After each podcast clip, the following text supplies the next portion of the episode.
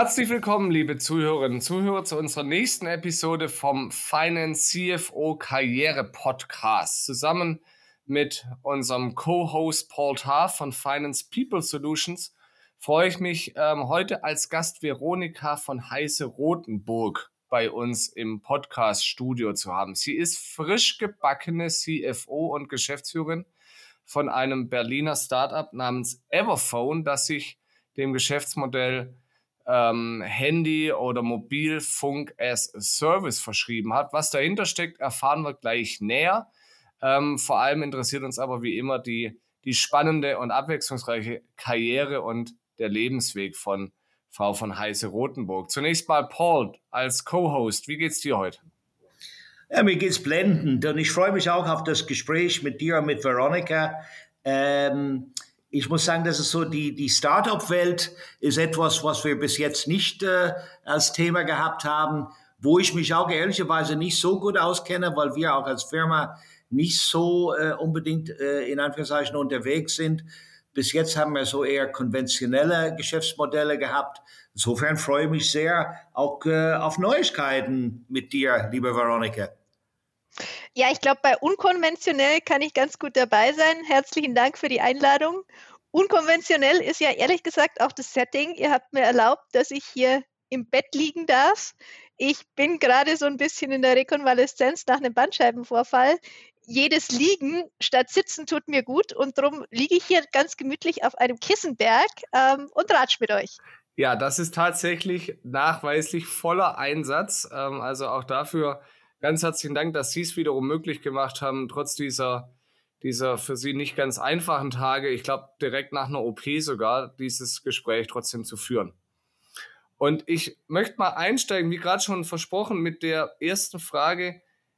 Handy as a Service oder auch Asset as a Service ähm, genereller gesprochen. Was genau muss man sich denn darunter vorstellen? Und vielleicht direkt die Anschlussfrage, was ist da das Besondere oder Relevante für einen, für einen CFO aus einer Finance-Perspektive? Grundsätzlich ist Assets as a Service ein Gedanke der Share Economy. Ähm, es ist nicht mehr nötig, sowohl für Privat- als auch für Geschäftskunden ein Asset unbedingt besitzen zu müssen als rechtlicher Eigentümer, um es nutzen zu können.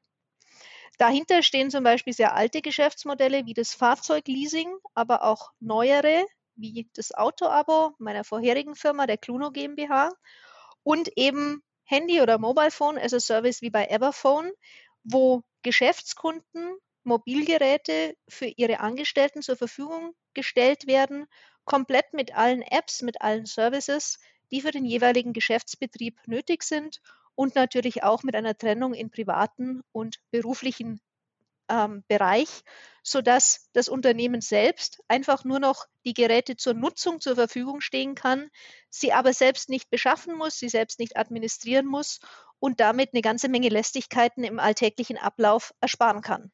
Die Besonderheit für den CFO, naja, diese ganzen Assets, die Teil des Geschäftsmodells sind, die müssen ja zunächst beschafft werden. Das ist natürlich möglichst optimal. Ähm, da kommt eine Einkaufs- und Verhandlungsfunktion ins Spiel. Und dann hängen sie auf der Bilanz. In den wenigsten Fällen wird es gelingen, das mit Eigenkapital zu finanzieren. Und deswegen müssen eben Fremdkapitalstrukturen gebaut werden, die die Finanzierung dieser geschäftstypischen Assets dann auch ermöglichen. Jetzt haben Sie gerade schon Automobil genannt. Ähm, tatsächlich waren Sie bisher war Automobil eher so der rote Faden. Ähm, kommen wir im weiteren Verlauf sicherlich auch drauf, aber mit der Autobank, mit Cluno, mit Kazoo, ähm, vieles im Automobilbereich. Ähm, jetzt Mobilfunk.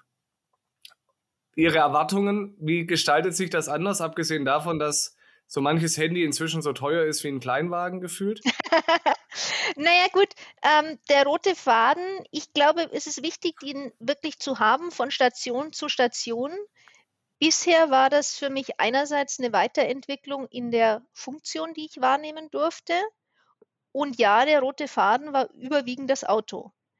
Nun ist es so, dass der rote Faden das Startup ist und auch die starke Asset-Fokussierung des Unternehmens, ähm, sodass ich da einen Mehrnutzen bringen kann. Vielleicht auch, dass wir bei Kazoo so eine Startup-Phase weiter sind, als das Everphone heute schon ist. ähm, und auf den Bereich ähm, Service für Geschäftskunden im Mobilfunkbereich muss ich mich neu einstellen, wobei ich ja schon in den Leasingfirmen ähm, und auch bei der Autobank Geschäftskunden betreut habe, sodass mir jedenfalls guter und ähm, ja, rechtssicherer, effizienter Geschäftskundenservice als solcher schon vertraut ist. Hm. Ähm, jetzt vielleicht erst letzte Einstiegsfrage von mir und dann Paul gebe ich gerne auch an dich. Ähm, dann fangen wir mal, nachdem wir jetzt im, im, sozusagen am aktuellen Rand ihrer Karriere sind, gehen wir mal an den, an den Einstieg. Ähm, Sie haben, glaube ich, Jura und, und BWL studiert. Ähm, jetzt, wie gesagt, CFO an verschiedenen Stellen. Wie wichtig ist Jura? Das fällt mir auf bei vielen, bei vielen Finanzern, dass da Jura irgendwo im Lebenslauf mit drin ist. Wie wichtig war das für Sie und warum ist es dann am Ende eben doch in die Finanzschiene ge, gerutscht und nicht in die Rechtsabteilung? In der Tat war das bei mir ein neu eingeführter Studiengang der Universität Augsburg, der so kombiniert tatsächlich Rechts- und Wirtschaftswissenschaften heißt oder Diplom-Wirtschaftsjurist an der Universität mit so einer Verteilung von ungefähr ähm, 40 Prozent Jura, 50 Prozent BWL und Rest Fremdsprachen. Der schien mir damals eine gute Wahl, weil mir klar war, dass ich nicht als Anwältin arbeiten würde. Mir war auch klar, dass auf Notariat zu spechten in Bayern sehr, sehr unrealistisch ist. Drum war also die Tätigkeit in einem Unternehmen und für ein Unternehmen, auch in einem juristischen Background, eigentlich schon mein Tätigkeitswunsch. Wie viel mache ich heute noch? Ähm, naja, ich bin in der Lage, Verträge einigermaßen mit Sachverstand zu beurteilen, wenn ich sie zum Unterschreiben kriege. Und gerade in den asset-basierten Strukturen, da gibt es schon eine Menge juristischer Kniffe, wo es hilfreich ist, wenn man sich so ein bisschen im Gesetz, in der juristischen Systematik auskennt. Ich war nie Anwältin, ich habe nie die Staatsexamina abgeschlossen, weil das eben nicht Teil dieses Studiengangs war. Stattdessen habe ich ein Diplom gemacht. Ähm, das heißt, ich bin keine Volljuristin und bin daher nicht befugt, juristische Sachverhalte allein zu beurteilen, vor Gericht zu gehen und ähnliches. Aber ein PhD ähm, in Law ist dann trotzdem noch rausgesprungen. Der ist trotzdem noch rausgesprungen. Das war tatsächlich der Deal an unserer Universität. Aber ähm, in der Tat, das ist eine Dissertation im Kapitalmarktaufsichtsrecht. Ähm, das ist relativ weit weg von der praktischen Anwendung, wenn wir mal ehrlich sind. Äh, Veronika, ähm, von meiner Seite jetzt ein sehr, sehr spannender Lebenslauf, wie ich finde, mit dieser roten Faden äh, Startup-Welt. Ähm, wann hast du überhaupt äh, äh, äh, angefangen, darüber nachzudenken, in welche Richtung deine Karriere gehen sollte? Wie alt warst du und was war dein Gedankengang diesbezüglich? Also mein erster Gedankengang war, glaube ich, mit vier oder mit fünf. Ähm, da habe ich den kleinen Drachen Grisou kennengelernt und natürlich wollte ich dann wie Grisou Feuerwehrhauptmann werden. Hat jetzt nicht so ganz geklappt. Ähm, ich war, glaube ich, bis zum Abitur relativ planlos. Ähm, wir hatten dann diesen typischen Test der Bundesagentur für Arbeit, den man da in der 12. Klasse macht. Und da kam raus mit den Leistungskursen, mit den ähm, Noten, die da in den verschiedenen Ecken sind, sollte ich, könnte ich mir die Richtung Jura überlegen. So. Na, das ist äh, schon mal was. Bei mir kam damals Dirigent raus und als zweites, glaube ich, Saxophonspieler oder ich weiß nicht was. Ja. Auf jeden Fall etwas. Ah, gut, das ist relativ weit weg. nee, nee. Okay, das ähm, ganz hart dran. Das, das war ganz gut. Ähm, ich habe dann ähm, überlegt, schaffe ich ein normales Jurastudium mit den Staatsexamina. Da war mir klar, das wird nichts. Die Abiturprüfungen waren nicht gut für mich. Die waren nervlich äh, echt Psychoterror mit äh, Heulkrämpfen vorher, dann aber doch ganz gute Ergebnisse. Hätte ich nicht zwölf Tage am Stück durchgestanden, keine Chance. Das heißt, Staatsexamen war nichts. Es wurde zugleich in Augsburg eben dieser neue Studiengang eingeführt und der schien mir eine ganz gute Chance. Zudem habe ich während ähm, der Zeit zwischen Abitur und Studienbeginn in einem Augsburger Unternehmen ähm, ursprünglich mein Praktikum gemacht, später als Werkstudentin gearbeitet, der damaligen KUKA GmbH, dem Roboterhersteller, und bin da in der Rechtsabteilung gelandet. Und das war unheimlich spannend. Ich durfte sehr, sehr viele Projekte, sehr, sehr viele Themen eigenverantwortlich bearbeiten und das hat mir gut gefallen. Also da muss ich ehrlich sagen, Unternehmensjuristin ist okay. Und ähm, ich hatte dann auch mit dem damaligen Chef nochmal gesprochen, ob er als Volljurist meint, so ein Studiengang ist vergeudete Lebenszeit und man müsste unbedingt Volljurist sein, um im Unternehmen arbeiten zu können. Und der sagte, nee, ich kann sehen, dass das in Zukunft ähm, durchaus so sein wird, dass man vielleicht nicht Leiter der Rechtsabteilung wird, aber dass sich da interessante Schnittstellenfunktionen ergeben werden.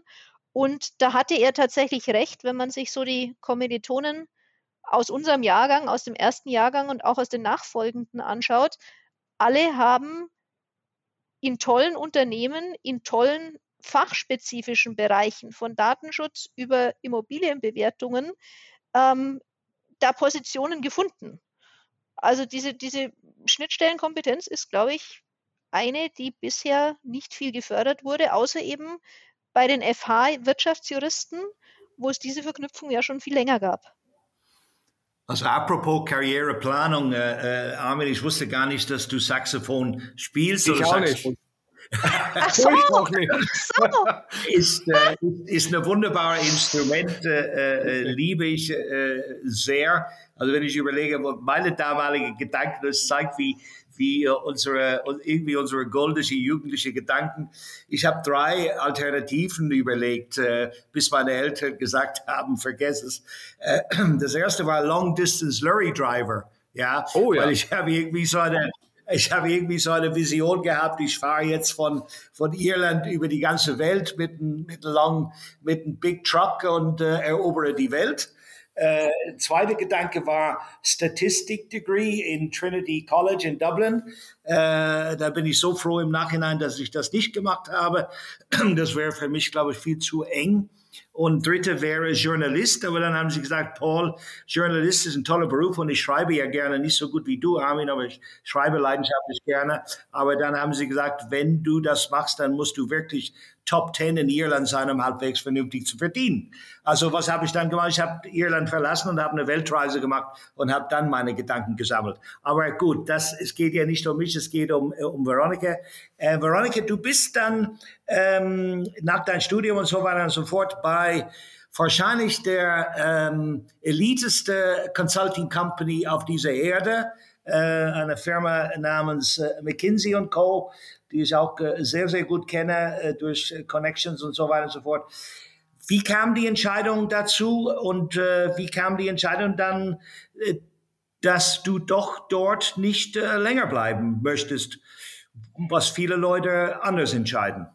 Ähm, mein erster Bewerbungsprozess war wahnsinnig ähm, beratungstypisch aufgebaut. Ich habe mir eine Matrix gemacht, zu welchen Beratungen würde ich am liebsten gehen und zu welchen würde ich schon gehen, aber nicht unbedingt. Ich habe dann einen Wochenplan gemacht, wann muss ich mich wo bewerben, dass ich da ein Angebot habe, das ich dann entweder annehmen muss oder ablehnen muss, weil ich bei der höherrangigen Bewerbung äh, nicht weitergekommen bin oder nicht genommen wurde. Ähm, jedenfalls, die McKinseys haben das ziemlich gecrashed. Ich hatte ein paar Angebote von anderen Beratungen. Die McKinseys kannten mich schon von dem ein oder anderen Studentenevent. Ähm, haben am Tag nach Eingang der Bewerbungsunterlagen angerufen und gesagt, komm doch mal vorbei, ähm, zwei Gespräche, Vertrag fertig. Ähm, demzufolge habe ich dann die Bewerbung bei anderen Beratungsunternehmen, die vielleicht auch gepasst hätten, tatsächlich nicht wahrgenommen. Ähm, großes Kompliment geht da übrigens an die Kollegen von BCG, mit denen hatte ich ein sehr offenes Feedbackgespräch. Die hätten mir ein Angebot gemacht, haben aber auch gesagt, von dem Typ Persönlichkeit, wie wir dich einschätzen, würdest du besser zu McKinsey als zu uns passen? Überleg dir doch, ob du das wirklich machen willst. Da war ich echt ein bisschen ähm, erschüttert, ob der Treffgenauigkeit. Ich hätte es selbst genauso gesehen. Ähm, hat mich dann auch nochmal bestärkt, dass diese Auswahl richtig war. Ungünstig war mein Einstiegszeitraum. Ich bin im März 2008 gekommen, ähm, im Finanzbereich eingestiegen, weil der auch ein bisschen Studienschwerpunkt war und Schwerpunkt der Dissertation, wie wir gerade besprochen hatten. Und im September 2008 kam ja die Finanzkrise. Und das war ehrlich gesagt für einen Berufseinsteiger in der Beratung schwer, weil die Hauptauftraggeber, die Banken, komplett unter Wasser waren, teilweise wilde Panik hatten, teilweise auch Projekte vom einen Tag auf den anderen abbrachen, um Liquidität zu sparen, ähm, sich zu fokussieren auf die Krisenbewältigung anstatt auf Wachstumsprojekte. Das waren alles keine wahnsinnig positiven Erfahrungen. Ich habe das oft so ein bisschen äh, scherzhaft gesagt. Ich glaube, wenn ich im Gesundheitssektor eingestiegen wäre bei McKinsey, wäre ich heute noch glückliche Beraterin oder mittlerweile vielleicht Partnerin. Die Kombination von Berufseinstieg und Finanzsektor mitten in der Krise ähm, die waren ein bisschen Pech. Ähm, letztlich war es dann für mich, glaube ich, besser, ähm, in ein stabileres Umfeld zu gehen, wo ich auch wusste, meine Kompetenzen werden dauerhaft gefragt, da ist nicht so wahnsinnig viel Wandel drin. Äh, das wird jetzt alles einen etwas stetigeren Weg gehen. Also ich finde das großartig, wenn du im Interviewprozess bist, in dem Fall hast du gesagt bei BCG, Boston Consulting, dass sie dir sagen, du passt besser zu McKinsey. Äh, hängt das mit deiner Intellektualität zusammen oder kannst du uns da ein bisschen abholen? Ich weiß es nicht mehr, wie die das begründet hatten. Ähm, ich meine, das hat eher auf Bauchgefühl beruht bei denen. Ähm, soweit ich mich erinnere, aber wie gesagt, das ist ja jetzt auch schon ein paar Jährchen her, hatten die keine Persönlichkeitstests gemacht. Das ist ja in Amerika gang und gäbe, dass man da den Myers-Briggs oder ähnliche Tests macht und dass die Beratungen auch wissen, äh, folgende fünf Typen passen bei uns gut rein und folgende drei sind zwar intellektuell geeignet, äh, fachliche Vorkenntnisse bringt ja so ein Studienabsolvent kaum mit, passen aber bei uns nicht in die Struktur. Mir schien, diese Tests wurden in Deutschland nicht gemacht. Möglicherweise sind sie auch gar nicht zulässig. Äh, das ist aber eine reine Vermutung und ich glaube einfach, dass die dortigen Recruiter und, und Partner ein eine enorm gute Menschenkenntnis, ein enorm gutes Bauchgefühl hatten. Da kommen wir wahrscheinlich auch noch mal dazu. Stichwort, der CFO rekrutiert ja auch. Wie, wie, wie stellen Sie Ihr Team zusammen? Das ist eine Frage, die typischerweise von Paul kommt. Ich nehme sie schon mal vorweg. Ich will aber was anderes fragen. Ähm, und zwar haben Sie jetzt gerade gesagt, ähm, dann war so ein bisschen Stabilität gesucht und dann war ja tatsächlich Ihre längste berufliche Station bei der Hannover Leasing. Ähm, Erstmal, wie sind Sie auf die gekommen? Und dann finde ich interessant, dass sie jetzt sich in diesem extrem unsicheren Startup-Umfeld ja offensichtlich pudelwohl fühlen. Also der, die Suche nach Stabilität, die sie nach McKinsey hatten, hat sich dann offensichtlich ins Gegenteil verkehrt, mhm. nach der Suche nach eher Veränderung und Dynamik. Oder täuscht das? Äh, das klingt immer alles so wie, wie eine große Zusammenreihung an Zufällen, die glücklich gelaufen sind, wenn ich die Geschichte erzähle. Ähm, ich hatte übrigens da auch einen sehr, sehr fairer Trennungsprozess mit McKinsey, mit dem damaligen für mich verantwortlichen Partner gesprochen. Und er sagte, naja, wenn du in München bleiben möchtest, dann kannst du dir mal die Fondsanbieter anschauen. Einer davon war Hannover Leasing, die zufällig eine Position im Risikomanagement ausgeschrieben hatten. Ähm, und Risikomanagement war krisenbedingt mein Fokus bei McKinsey geworden.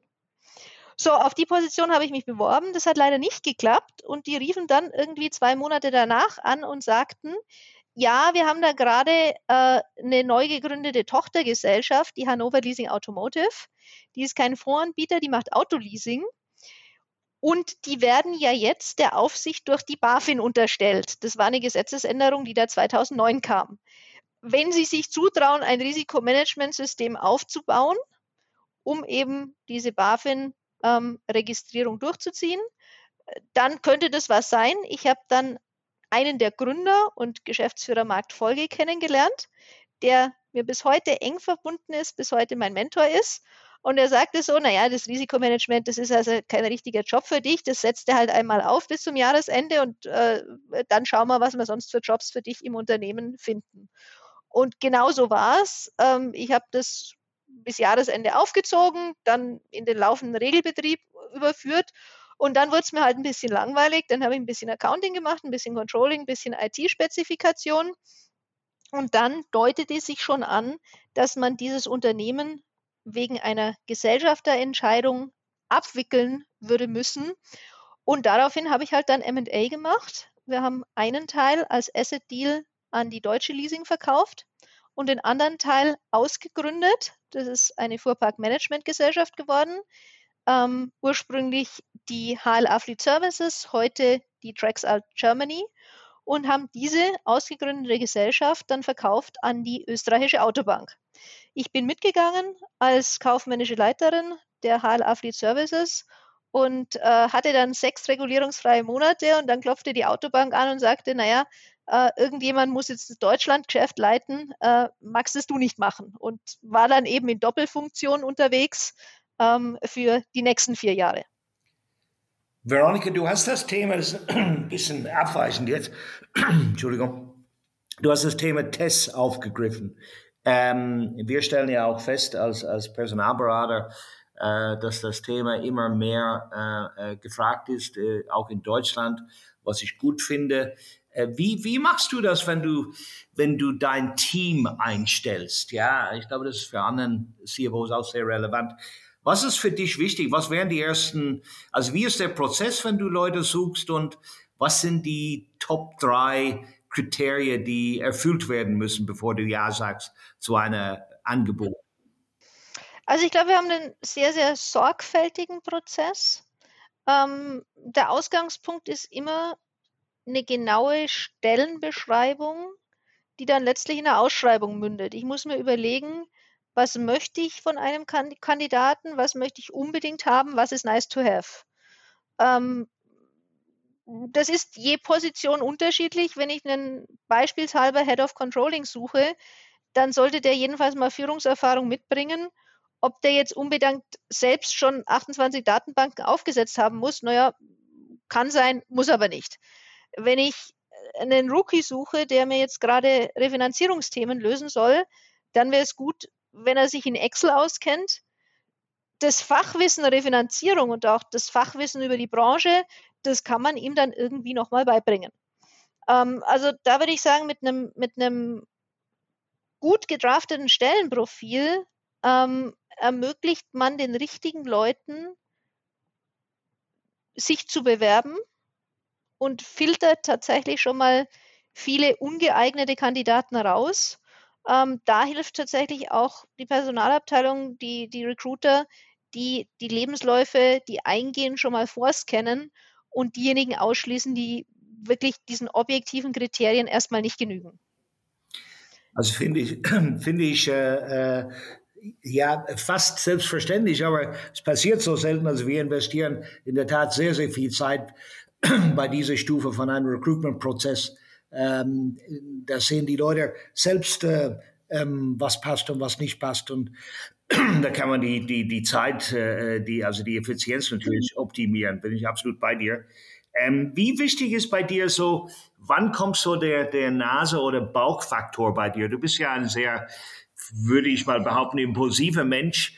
Ähm, wie, wie gehst du damit um im Interviewprozess? Naja, der kommt an zwei Stellen. Zum einen ist es mir wahnsinnig wichtig, ähm, dass das Team gut zusammenarbeitet. Das heißt, am Ende oder fast am Ende jedes Bewerbungsprozesses, je nachdem, wie es sich zeitlich ausgeht, kommt ein Team kennenlernen. Das muss nicht unbedingt das eigene Team sein, das können auch andere wichtige Mitglieder des Finance-Teams sein, die sich fachlich möglicherweise keine Meinung vom Kandidaten bilden können, die aber ein Gefühl dafür entwickeln in einer halben Stunde Gespräch oder in einer Stunde ähm, Mittagessen, je nachdem, wie sich das organisieren lässt, ob dieser Mensch zu uns ins Team passen könnte. Finde ich auch brutal wichtig, wenn Führungspersonen eingestellt werden, wie das bei Kasu der Fall ist. Ich werde nicht einen fachlich exzellenten Kandidaten durchdrücken, wenn nicht jeder vom Team sagt, ich habe Lust, mit dieser Person zu arbeiten. Und Veronika, wie viele, sagen wir mal für eine Leiter-Controlling-Position jetzt als Beispiel, wie viele Interviews finden da statt? Wie viele Leute muss die oder derjenige äh, kennenlernen, bevor man dann letztendlich einen Vertrag unterschreibt? Ich glaube, ich, ich kann da im Moment nur aus der Erfahrung aus der Kluno- und Kasu-Zeit sprechen. Ich glaube, mehr als drei Gespräche sollte man keinem antun.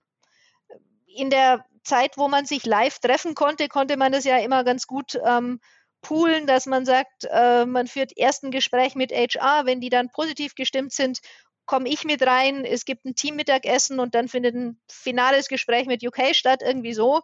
Äh, da war man in einem halben Tag, wenn alles gut lief, durch.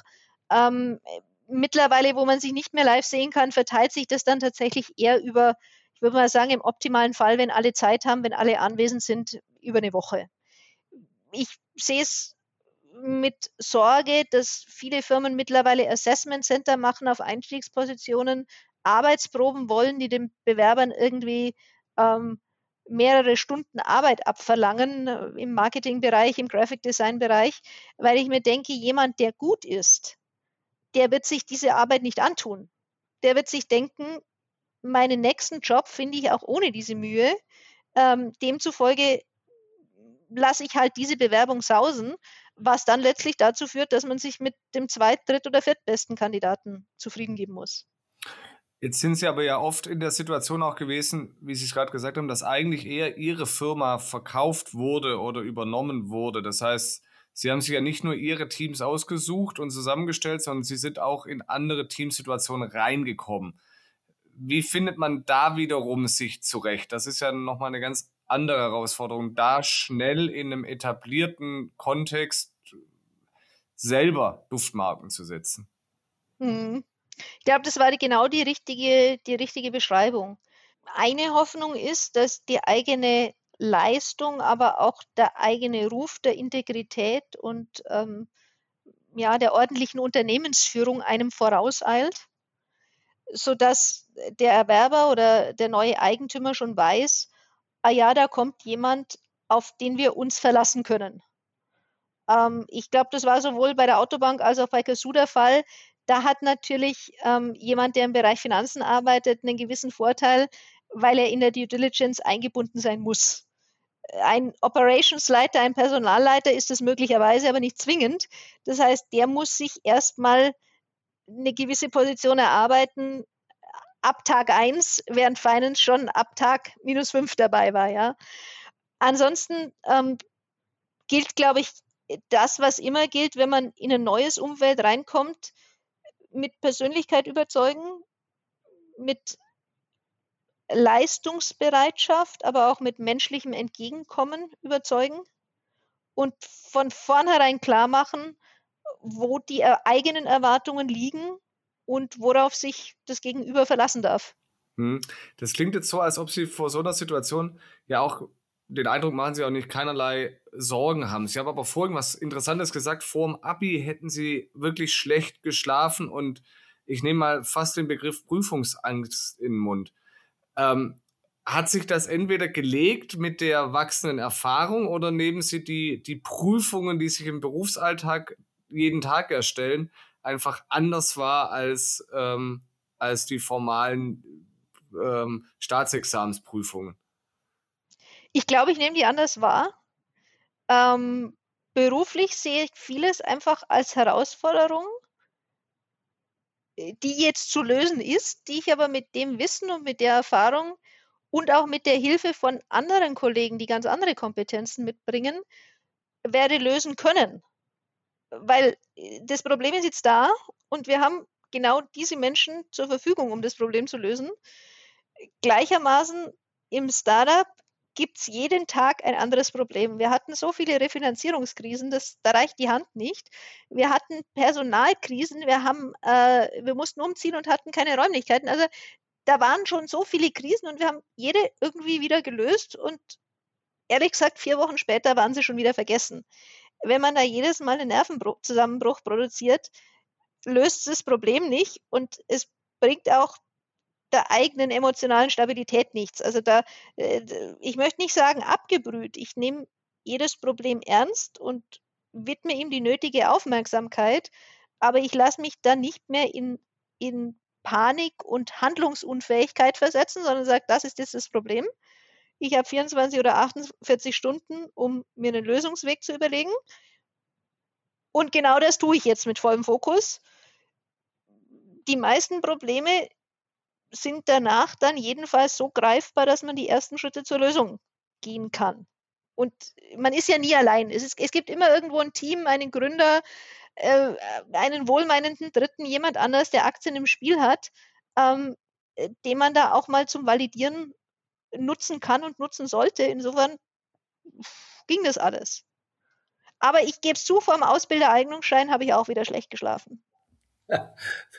Veronika, irgendwie das mit dem Schlafen, das kommt immer wieder vor in dem Podcast. Jetzt liegst du im Bett wegen dein, wegen dein Rücken-OP, aber äh, das stört dich ja auch nicht so sehr und uns sowieso nicht.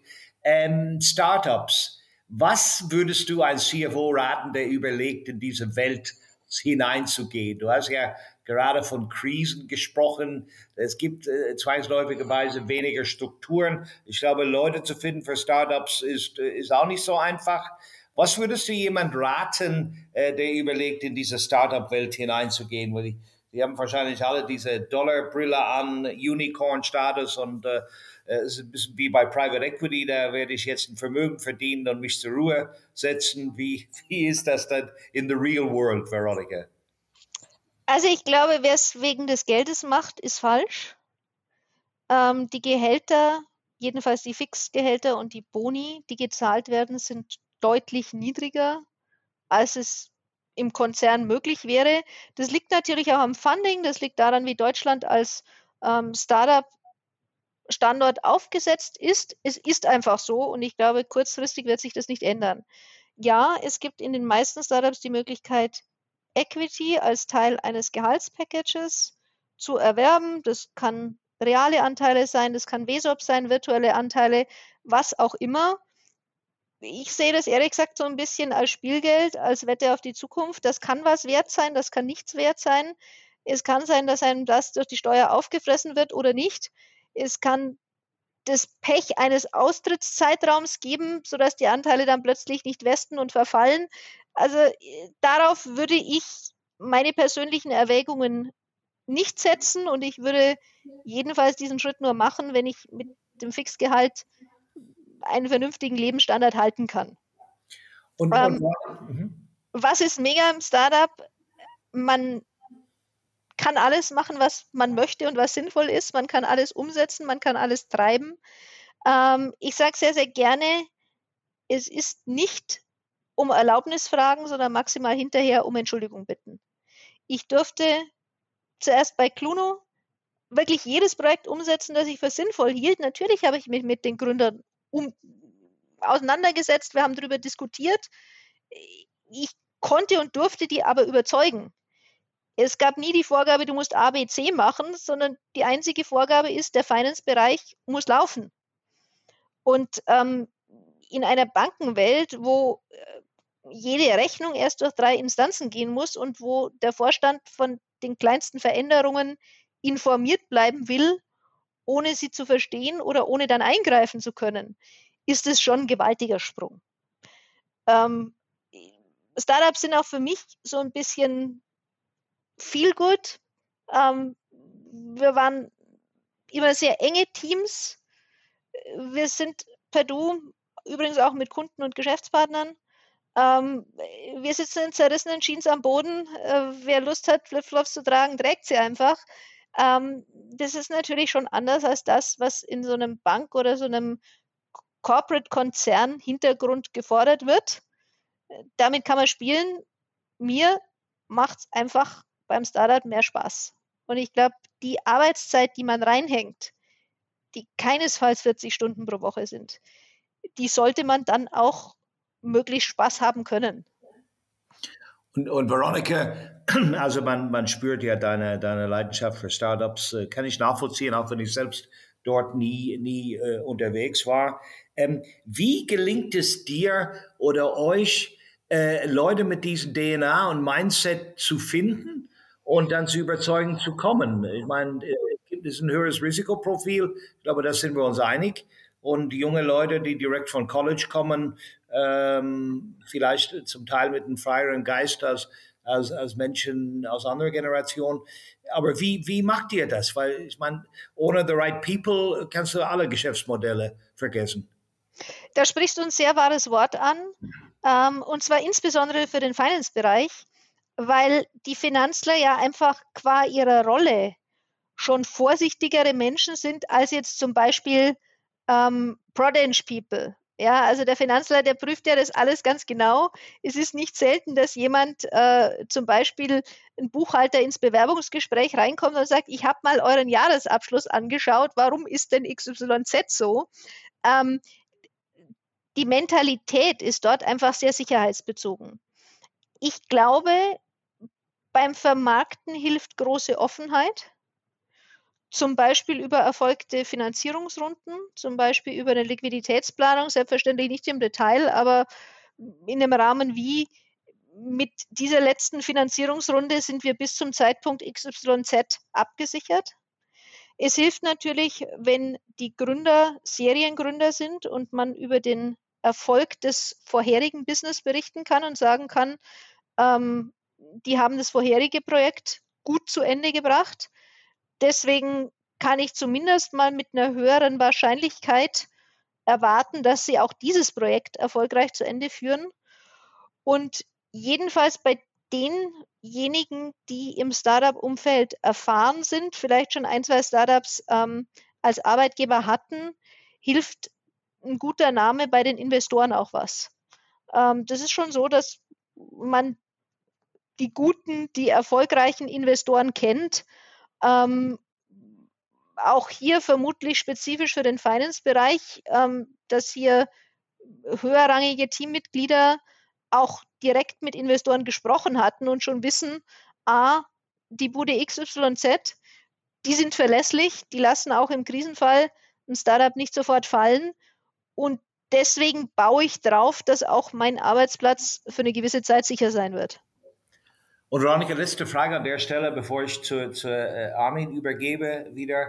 Ähm, inwieweit, ich meine, das, das mit niedriger Festgehälter und, äh, und Equity-Beteiligung, äh, das ist klar. Aber wie, wie, äh, wie tief geht ihr mit Equity in die Organisation? Ich meine, wenn ich jetzt als ja, Controller zu euch komme äh, und in, in, sagen wir mal, Berufsanfänger, Controlling-Bereich, da äh, bin ich in Berlin, da kann ich ein äh, Jahresgehalt normalerweise erwarten von irgendwo zwischen 50 und 60.000. Ja.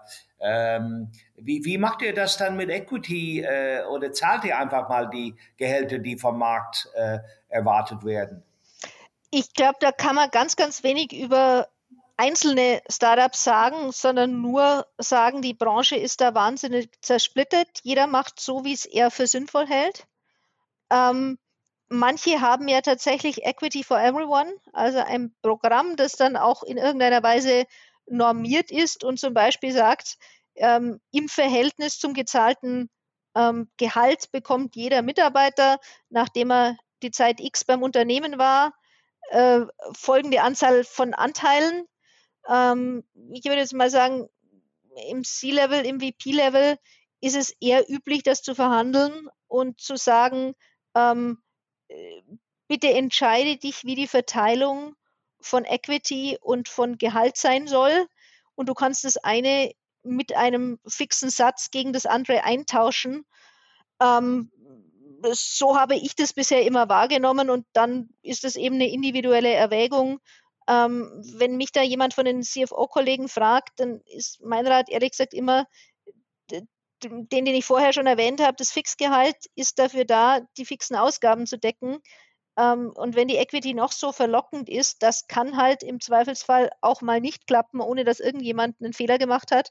Ähm, wer hätte geglaubt, dass es sowas wie eine globale Pandemie gibt, die viele an sich gute Geschäftsmodelle, die mit Reisen zu tun hatten, die mit Mobilität zu tun hatten, einfach für ein paar Monate und möglicherweise auch Jahre lahmlegt wenn jetzt jemand da auf ähm, Equity allein gesetzt hätte, der hätte dann einen großen Fehler gemacht. Und darum ja, wäre meine Herangehensweise da immer zu sagen, ähm, Equity ist ein Plus, Equity kann sich auszahlen, ähm, aber das Fixgehalt sollte ein vernünftiges Leben ermöglichen und jedenfalls die normale Leistung, die tägliche Arbeitsleistung fair entlohnen. Wenn man ähm, Startup spricht, spricht man immer auch IPO mit, also zumindest ganz, ganz oft. Ähm, ist das auch für Sie so das Ziel, mal einen IPO gemacht zu haben? Und Anschlussfrage, verändert das nicht gerade in den Anforderungen an die Finanzabteilung viel im Vergleich zu dem, was Sie gerade beschrieben haben? Hauptsache es läuft, ja. Und ähm, ich kann eigentlich so ein bisschen tun, was ich will. Ähm, eine Vorbereitung für einen erfolgreichen IPO wird sehr viel mehr Struktur und Prozesstreue und ähm, dann auch wieder regulatorische Aspekte berücksichtigen müssen, als es eben das, das freie Startup-Leben ist. Hm. Ich durfte ja einen IPO bei Kazoo live miterleben, die im August 2021 und ähm, ja, ich glaube 19 Monate nach dem operativen Go Live an der amerikanischen Börse gelistet wurden. Ähm, das ist schon eine wahnsinnig spannende Zeit. Das ist, eine, das ist die Königsdisziplin des Exit und es ist durchaus eine Sache, die ich unbedingt in meinem Leben nochmal machen möchte. Ähm, für ein normales Startup kommen da sehr, sehr schwierige Anforderungen auf den Finanzbereich zu. Ähm, Sie haben es ja schon angesprochen, Prozesstreue und so weiter. Für uns konkret war das nicht so wahnsinnig schlimm, denn wir haben ja vom ersten Tag an sehr, sehr eng mit Banken zusammengearbeitet und waren immer wieder Bank-Due Diligences, ähm, regelmäßigen Prüfungen durch die Revisionen und Ähnlichem ausgesetzt, die nicht Erfolg gehabt hätten, wenn wir nicht diese Prozesse, Policies und ähnliches gehabt hätten. Insofern war bei dieser ganzen Prozessprüfung und auch ähm, SOX Risikoinventar und ähnlichem der Aufwand für Cluno bemerkenswert gering, weil wir das eben aus Bankensicht und ja, compliant mit dem deutschen Recht, ähm, aber in einem vernünftigen Standard aufgesetzt hatten und da eigentlich nur noch eine Transformation mit zu den amerikanischen Anforderungen machen mussten, aber wir standen nicht mit nichts da. Für andere kann das sehr herausfordernd sein. Ähm, man sagt ja immer, ein erfolgreicher Börsengang hat eine Vorbereitungsdauer von zwei Jahren. Und ich glaube, das ist auch eine vernünftige Frist, innerhalb derer man sowas einführen kann. Mhm, okay. Mit Blick auf die Zeit. Wir kommen schon so langsam zum, zum klassischen von der, von der Gesamtlänge. Aber ein bisschen Zeit haben wir noch. Ich würde gerne ein ganz anderes Thema nochmal anschneiden. Tatsächlich das Thema Frauen in CFO-Positionen. Ähm, man sieht auch bei uns im Podcast, wir hatten schon ähm, eine, aber es ist auch tendenziell eher männerlastig. Wie nehmen Sie Ihre, Ihre Rolle in der, in der Finanzwelt wahr? Haben Sie ein eigenes Frauennetzwerk, wo man das nochmal versucht, irgendwie auch sich gegenseitig zu, ähm, zu unterstützen, zu, zu, ähm, zu mentoren? Ähm, wie ist Ihre Rolle als weibliche CFO in der Welt? Naja, ich glaube, jede Frau, die in einer solchen Position ist, hat einfach die Erfahrung gemacht, sehr, sehr oft die erste oder die einzige zu sein, die in so einer Rolle ist. Ich war beispielsweise die erste unter 30-Jährige und die erste Frau, die Prokura hatte bei der Hannover Leasing Automotive. Ich war die erste Frau in Führungsposition bei der Autobank. Ich war die einzige äh, Frau im C-Level neben der Gründerin bei Cluno. Ähm, nach diesen Erfahrungen schreckt einen ganz ehrlich nichts mehr. Ähm, ich finde es wahnsinnig wichtig, dass wir Diversität hatten. Da wollte ich vorher noch einen Satz zum Recruiting sagen. Äh, den muss ich mir merken und den nachher loswerden. Ich finde es falsch zu sagen, weil ich eine Frau bin, beziehe ich mich nur auf Frauen und schwirre da so in meiner Bubble rum. Es ist für mich wahnsinnig fruchtbar, mich mit anderen Menschen und auch Frauen auszutauschen, zu Schwierigkeiten bei der Personalführung, zu Problemen beim Recruiting, auch zu Prozessaufsätzen. Ähm, ich bin sehr, sehr gerne und sehr aktiv dabei in mehreren CFO-Communities, den Financial Leaders, ähm, die deutschlandweit sind, CFO Connect, ähm, die weltweit sind. Ähm, da kriegt man wahnsinnig viele Einsichten mit, aber genauso Führungscommunities wie Bunch, ähm, Teams at Work. Es macht keinen Unterschied, ob man sich da als Mann oder Frau mit einer Frage oder einer Aussage meldet, sondern es macht einen Unterschied, dass man sich dort als Mensch öffnet und präsentiert. Ich sehe die große Gefahr von Frauennetzwerken, dass man gelegentlich im eigenen Saft schwimmt und äh, immer in so eine Mitleids- und Jammerposition kommt. Äh, bei mir geht es nicht weiter, bei mir entwickelt sich die Karriere nicht, weil ich eine Frau bin. Das habe ich selbst so nicht erlebt. Ich habe immer faire Förderung dort bekommen, wo ich sie gebraucht und erbeten habe. Und der Rest ist dann ehrlich gesagt die Bereitschaft, sich auch auf andere Menschen einzulassen, die anders sind als man selbst. Ob das jetzt Menschen aus anderen Nationen sind, bei Cluno waren wir zum Schluss ähm, Menschen aus 18 Nationen, ob das jetzt äh, Männer sind oder ähm, Menschen, die nicht meiner Altersgruppe entsprechen. Das muss man lernen und können, sich auf diese Menschen einzustellen und so mit ihnen umzugehen und zu kommunizieren, dass man auf einen Common Ground kommt. Ich glaube, das ist das viel Wichtigere, anstatt zu sagen, wir müssen jetzt gezielt äh, Frauennetzwerke bilden und Frauenförderung machen, ähm, weil ich glaube, dass da die Ähnlichkeit größer ist und der Nutzen eines Austauschs sich oft an der Unterschiedlichkeit festmacht. Also, äh, äh, Veronika, äh, du sprichst mir aus der Seele äh, äh, an der Stelle. Äh, komischerweise, wenn ich interviewe, fällt mir gar nicht auf, ob es Mann oder Frau ist. Und ich meine hm. das, ich, ich mein das wirklich so. Ja. Da, und das finde ich großartig. Und genauso ja. muss es sein. Ja. ich ich wollte noch, darf ich noch den einen Gedanken zum ja, Thema Diversität loswerden? Jo. Finde ich wahnsinnig wichtig. Das ist zum Beispiel einer, wo ich selbst in geringem Umfang, in dem er mir möglich ist, Frauenförderung betreibe. Ich sage immer, mir ist es völlig wurscht, ob jemand Teilzeitkraft oder Vollzeitkraft ist, auch in einer Führungsfunktion. Ich muss einem Menschen zutrauen, seinen Laden im Griff zu haben. Und wenn er das mit 40 Stunden nicht schafft, dann wird er es auch mit 20 Stunden nicht schaffen. Wenn er es aber mit 40 Stunden schafft, dann wird er so intelligent sein, dass er es irgendwie auch mit 20 Stunden schafft hat sich in der Vergangenheit immer als wahr herausgestellt. Genauso wichtig finde ich es, dass wir uns immer wieder bewusst machen, was es für eine Bias in Bewerbungsprozessen gibt. Wir stellen alle am liebsten Menschen ein, die uns ähnlich sind, sei es, weil sie aus der Heimatstadt Augsburg kommen und so schön mit Ksch sagen, sei es, dass das alles ähm, äh, weißhäutige Deutsche sind oder ähnliches sei es, dass es Menschen sind, die uns persönlich sympathisch sind und damit jemand, der genau die fachlichen Fähigkeiten mitbringt, die wir bräuchten, der uns aber vielleicht aus irgendeinem Grund unsympathisch ist, nicht zum Zug kommen. Ich habe nicht den Königsweg, wie man es vermeidet. Ich mache nur immer wieder mich selbst darauf aufmerksam vor, vor dem Absenden jedes Bewerberfeedbacks. Und ich mache auch oft im Team darauf aufmerksam, hast du möglicherweise diese Meinung zum Bewerber, weil er da so ganz anders ist wie du?